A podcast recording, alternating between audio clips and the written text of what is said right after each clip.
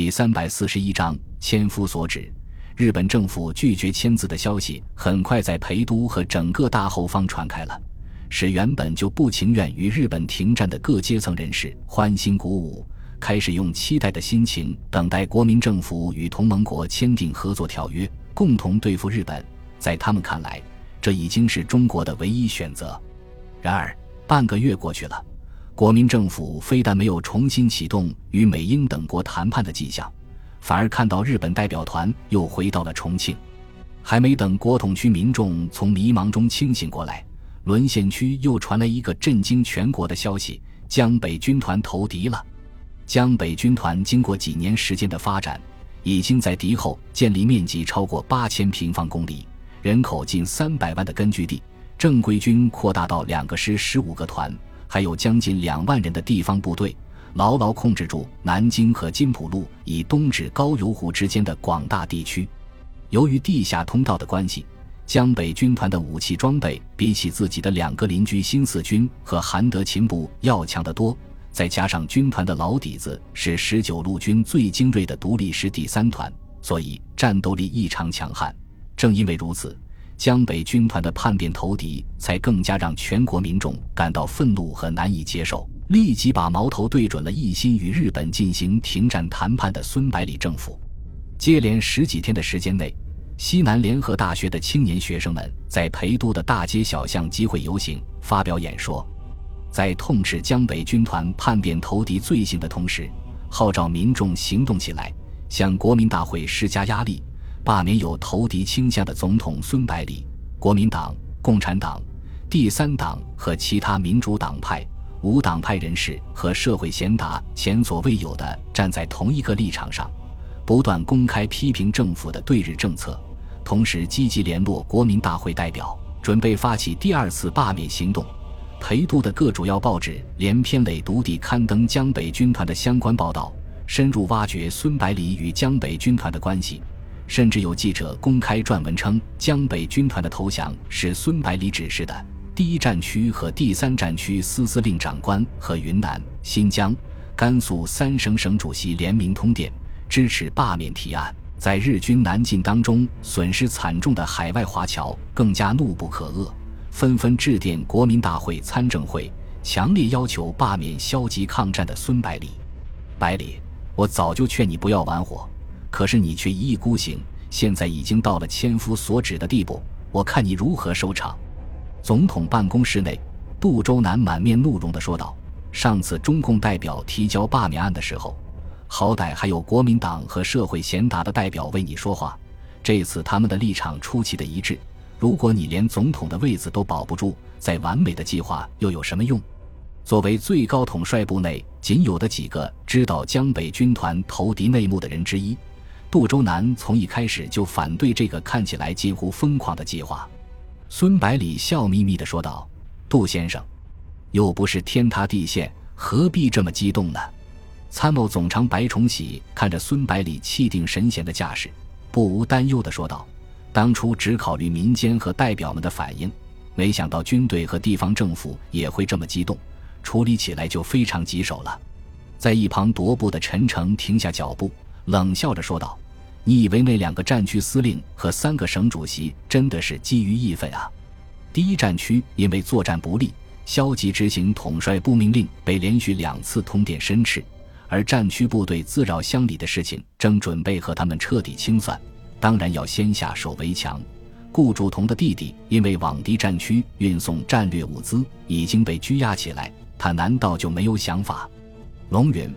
二马和盛世才想继续做独霸一方的土皇帝，自然巴不得中央政府越乱越好，这样才没有时间理会他们。白崇禧说道：“话虽如此，可是现在他们却站在民族大义的立场上，咱们没有办法反击呀。”何应钦笑着说道：“形势倒不是太坏，最起码其他战区没有明确表态，显然还是支持统帅部的。”杜周南气急败坏地说道：“何部长。”现在各方代表正在紧急串联，准备在参政会里用投票表决来罢免总统，又不是准备兵谏，军队的支持有什么用？白崇禧对杜周南的看法深表赞同，他补充道：“宪法草案才通过不到一年的时间，远远没有达到深入人心的地步。如果我们处理不当的话，制宪的成果就会付之东流，必须慎重啊！何应钦试探着问孙百里：“总统先生，咱们是不是应该让江北军团从南京杀回去，好帮助咱们度过眼前的难关？”孙百里急忙回答道：“万万不可！江北军团刚刚投降，还没有完全获得日军的信任，肯定处在严密的监视之中。”而南京不但是日本中国派遣军总司令部所在地，而且是汪伪政府中枢。日军不但驻扎了重兵，还有坚固的防御工事，也不是可以轻易脱逃的地方。陈诚也反对马上动手，他说道：“咱们耗费这么大的心血，可不是为了到南京城里去逛一圈。要想把汪精卫的军队进行脱胎换骨的改造，又不能让日本人察觉，没有一两年的时间是绝对不行的。”所以，无论形势多么艰难，都要顶住。杜周南问道：“百里的总统一旦被罢免，继任的总统必然要另起炉灶，并且铁定要加入同盟国与日本开战。为了避免误伤自己人，咱们只能把江北军团假投降的事情公布出来。这样一来，知道秘密的人就会多起来。万一消息泄露，被日本人知道的话，江北军团就危险了。”陈诚不以为然地说道。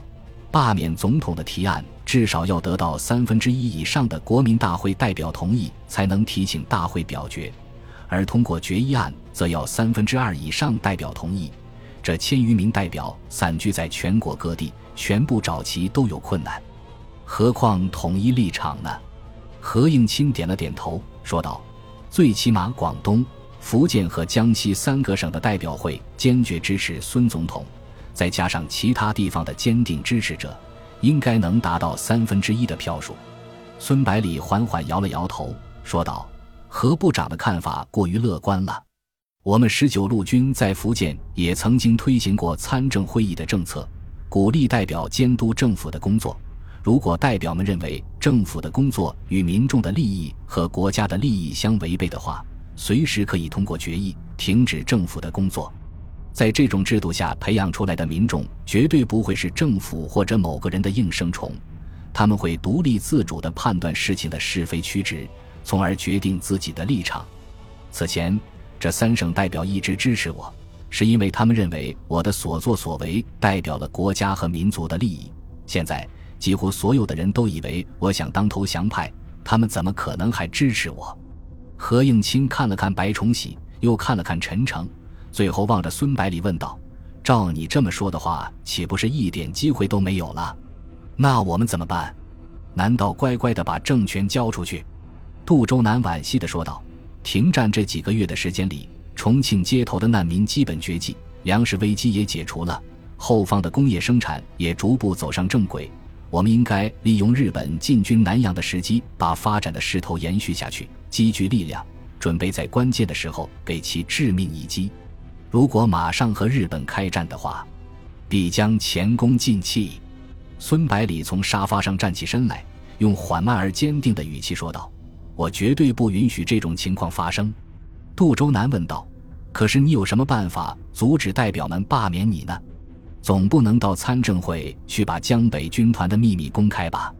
孙百里沉声说道：“办法还是有的。”接着他环顾在座的统帅部成员，轻声解释道。宪法草案凝聚着全国民众和海外侨胞的希望，绝对不能够侵犯，所以我决定采用合理合法的手段来阻止国民大会通过罢免我的提案。杜周南等人面面相觑，不约而同地说道：“你该不是想……”